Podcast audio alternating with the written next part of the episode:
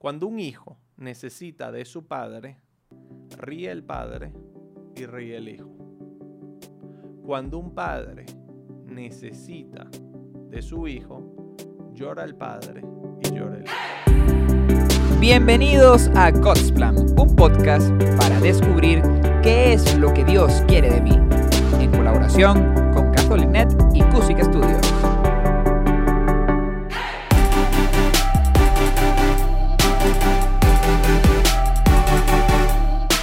Hola, hola, bienvenidos a este sexto capítulo de God's Plan Podcast. Mi nombre es Claudia Bardi y les presento al padre Elías Ayet, para quienes no lo conocen. Y bueno, hoy vamos a estar hablando de otro tema súper interesante eh, y hasta chévere, ¿no? Divertido porque la- las conversaciones se tornan bastante divertidas. Em, en el capítulo anterior dejamos como un preámbulo, ¿no? Del, del tema del día de hoy y yo dije que íbamos a estar hablando de cómo ser profeta en tu propia tierra. De repente tú escuchas eso y dices, ¿a, qué se refiere, no? Y bueno, esa es la primera pregunta, padre. ¿A qué se refiere cuando, cuando nos referimos, no? Cuando hablamos eh, de cómo ser profeta en tu propia tierra.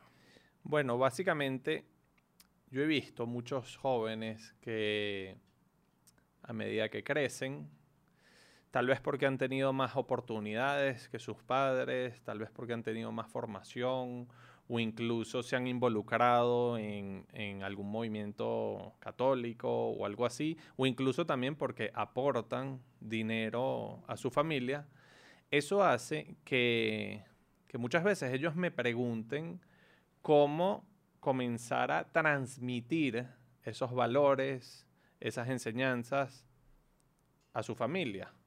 Entonces, básicamente esa frase viene del Evangelio de Jesucristo, que Jesucristo dijo, una frase muy dura, nadie es, pro- nadie es profeta en su propia tierra, y la dice cuando él va a su propia tierra, Nazaret, y más bien lo rechazan de ahí.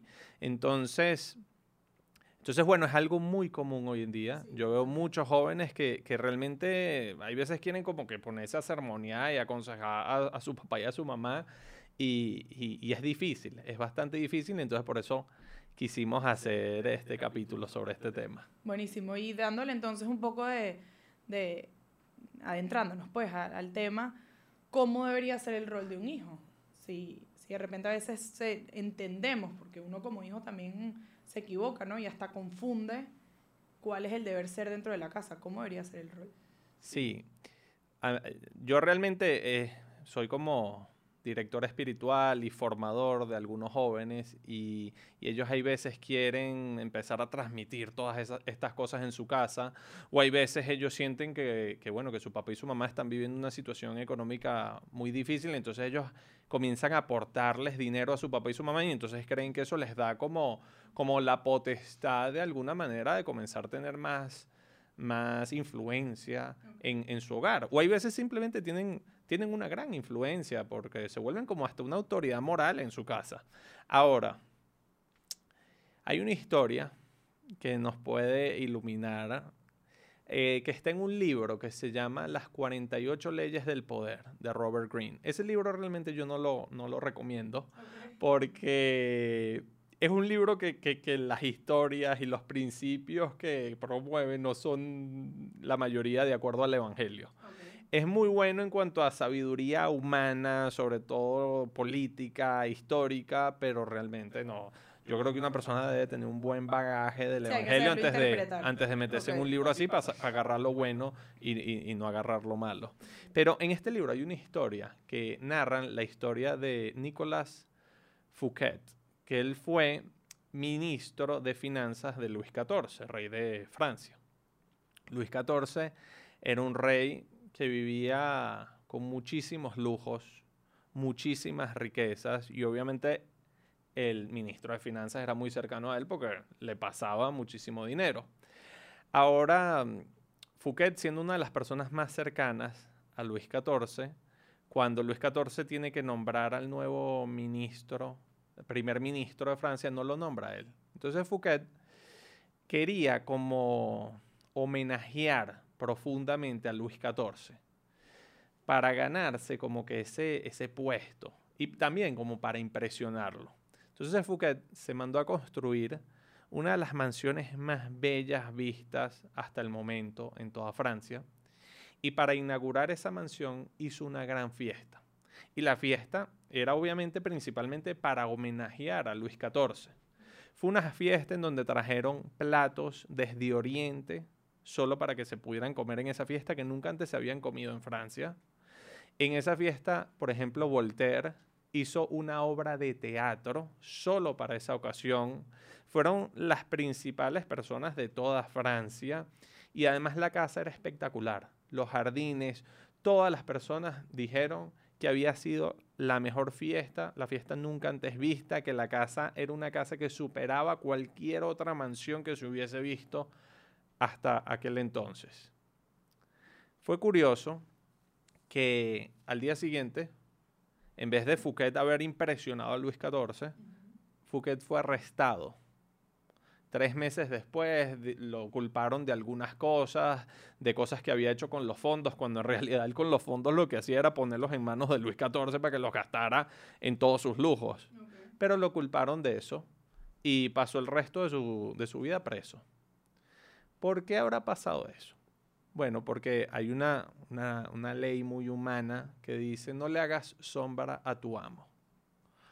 Y una personalidad como Luis XIV, egocéntrica, soberbia, tiene a uno de sus ministros haciendo una fiesta y las personas están diciendo que había sido mejor que cualquier fiesta de Luis XIV, que su mansión era más bella que, que, las mansiones de Luis XIV.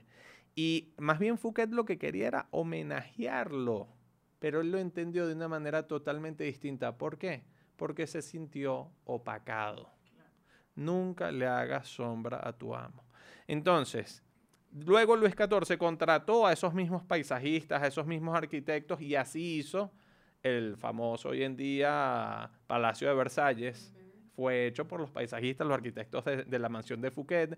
Incluso Voltaire escribió en esa, en esa, después de esa fiesta. Al principio de la noche de la fiesta de Fouquet, Fouquet estaba en la cima. Al final de la fiesta estaba en un abismo. Es decir, esto es una regla como muy universal. Entonces, ¿qué es lo que yo veo? Un hijo, sí, se acerca mucho a Dios, adquiere mucha formación o incluso empieza a ganar dinero y aporta con ese dinero a su familia y todo eso me parece excelente pero él nunca le puede hacer sombra a sus padres. Él nunca puede opacar a sus padres. En la casa, el papá y la mamá son los que mandan. Y esto es sumamente importante. Esto es sumamente importante porque realmente hay hijos que por esta formación y estas cosas, entonces quieren armonía a los papás y quieren que los papás empiecen a hacer las cosas como ellos dicen. Y eso normalmente no acaba nada bien. Eso normalmente tú puedes sí tener un gran testimonio, tú puedes de vez en cuando decir algo que te parece que se puede mejorar, algo que no está bien, pero tú tienes que dejarle su puesto a ellos. O sea, e, e, ellos te, te vieron nacer, e, o sea, te, te, te bañaron miles de veces y entonces tú ahorita vas a pretender que ellos empiecen a hacer las cosas como tú dices. E, eso no es así. O sea, el, cuarto mandamiento es muy claro. Honrarás a tu padre y a tu madre.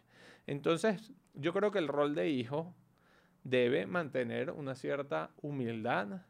Y así mi papá eh, esté equivocado en algunas cosas y tenga menos formación que yo en algunos ámbitos, él sigue siendo mi papá. Y eso es sumamente importante. ¿Y qué consejo le nos pudiese dar a nosotros? Eh, o qué herramientas, mejor dicho, nos pudiese dar eh, para poder cambiar a bien estas situaciones que quizá alguien se siente identificado, que esté como que estés viviendo en, en este momento? Bueno, yo recomendaría un principio formativo o un principio de relaciones interpersonales que he intentado usar, no siempre lo he usado y cuando no lo he usado me he metido golpes, cuando lo he usado me ha ido bien. Y es ser muy fuerte en los principios, pero muy suave en la forma.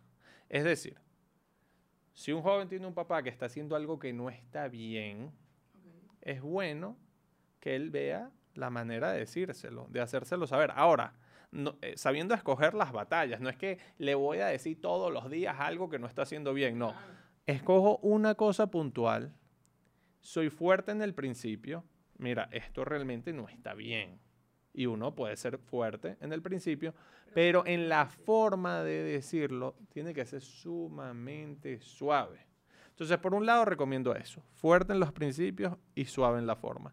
Y por otro lado recomiendo, intenta, esto va a sonar duro, tal vez, tal vez algunas personas lo puedan malinterpretar, pero a partir de mi experiencia, yo recomiendo, intenta que tu papá y tu mamá no dependan de ti. Busca la manera. Si tú les pasas dinero a tu papá y tu mamá, intenta en vez de pasarles dinero, conseguirles una forma de que ellos puedan ganar dinero sin depender de ti. Intenta la manera de que tu papá y tu mamá no dependan de ti. Esto, la verdad, porque lo he aprendido. Mi papá, eh, desde que yo era chiquito, él decía esta frase. Yo ahora le entiendo un poquito más que antes. Él decía, cuando un padre, cuando un hijo necesita de su padre, ríe el padre y ríe el hijo. Cuando un padre necesita de su hijo, llora el padre y llora el hijo. Una frase bastante fuerte, pero ¿por qué mi papá la decía? Mi papá dice que cuando un hijo, cuando cualquiera de nosotros, nosotros cuatro, necesitamos de mi papá, mi papá está feliz de ayudarnos. Mi papá le encanta poder hacer algo por nosotros. Así que él ríe porque está feliz de ayudarnos y nosotros reímos porque estamos felices de que él nos ayude. En cambio, mi papá dice, cuando un padre necesita de su hijo, llora el padre porque al padre le cuesta muchísimo depender de su hijo, le cuesta muchísimo pedirle ayuda a su hijo. Entonces llora el padre y normalmente llora también el hijo, porque al hijo le cuesta muchísimo ayudar a su padre. Es muy difícil encontrar un hijo que lo hace realmente feliz, como lo hace un padre por su hijo, pero es más difícil, es más difícil para el hijo hacerlo con felicidad. Entonces yo intentaría buscar la manera de que tu papá y tu mamá no dependan de ti. Ahora, si las circunstancias se dan de tal forma de que ellos de alguna manera dependen de ti, entonces intenta hacerlo con amor. Ya hemos dicho en este podcast mil veces que, el sentido de nuestra vida es aprender a amar. Y uno en distintos momentos de la vida va aprendiendo distintas facetas de lo que es amar. En esta faceta en donde el hijo empieza a crecer, empieza a desarrollarse, empieza, hay veces a producir dinero, hay veces a adquirir una gran formación, ese tener que ayudar a sus padres le enseña algo muy bonito de lo que es el amor. Le enseña como, esa experiencia de amor incondicional de, de, tal vez me cuesta, pero igual lo voy a hacer. O sea, es mi papá, es mi mamá, lo tengo que hacer. Y también es esa oportunidad de como de corresponder, de ser agradecido. Justamente a decir eso. Exacto, de, de, recibido tanto a esta gente, ¿cómo no les voy a corresponder de esa forma? Entonces, si, si uno se ve en esa situación, saber que es una situación de la cual Dios puede sacar un gran crecimiento espiritual de esa persona. No, totalmente. Y creo que lo vivimos, bueno, yo ahorita me casé, ya no estoy, digamos, con mis padres, pero, pero sí, sí sucede mucho, o, sea, o me sucede mucho. A veces creemos que, que le podemos pasar por encima a nuestros papás, porque quizás en muchas ocasiones tenemos cierto conocimiento que de repente nuestros papás por el tema que estamos tratando no tienen. Y, y, nos sentimos en la potestad de, de, pasarles por encima y hacerles sombra, que es lo que usted decía, y realmente es lo que más debemos evitar. Entonces, bueno, creo que es un tema que, que todo hijo lo va a reflexionar. Y así vivas ahora con tu esposo y tengas años que no que tengas fuera de tu casa, en cualquier momento, cuando tú vuelves a, a compartir con tus padres, pues se te presentan esas situaciones. Sí, y más allá de los padres, yo creo que el hecho de que Jesucristo haya dicho, nadie es profeta en su propia tierra, quiere decir que realmente la gente que creció contigo, la gente que te conoce, tu papá, tus hermanos, tus primos más cercanos, realmente son personas que uno, que uno debe atraer a la fe y que uno debe transmitirles valores principalmente por medio del testimonio. No es tanto uno querer enseñarle cosas y sermonearlos y todo eso, sino que ellos te vean profundamente feliz, que ellos te vean demasiado feliz, que ellos vean que tienes una manera como distinta y muy buena de vivir, de reaccionar ante las distintas situaciones. Y que viendo eso, ellos sean los que te pregunten, No, no, no tú querer ir a darles una respuesta a una pregunta que ellos no te han hecho, sino que ellos vean algo distinto en ti, que les llame la atención, que les atraiga y entonces ellos sean los que te digan, mira, ¿qué harías tú en esta situación? Mira, ¿qué me recomiendas tú en esto? Pero esperar a que ellos sean los que te pregunten. Pero si no, si uno llega queriendo sermonear a la gente y tal, y no sé qué, y sobre todo a la gente cercana, realmente eso más bien Sí, es negativo, repele, sí, repele, tal cual. ahuyenta a la gente. Buenísimo. Bueno, eh, ya llegamos al fin de este podcast. Yo voy a compartir con algo que me quedo y sería hasta chévere que ustedes nos compartan cuál fue la parte que más les gustó del podcast y yo me llevo el ser fuerte en los principios y suave en la forma. Cómo decir las cosas, porque creo que es, es hasta de hecho una de mis cruces. Cómo decir las No cosas. sabía. Ajá. Entonces, bueno, gracias por estar aquí, gracias por ver God's Plan. Eh, nosotros encantados de poder acompañarlos y bueno, nos vemos en el siguiente capítulo. Muchísimas gracias y que Dios les bendiga. Un fuerte abrazo.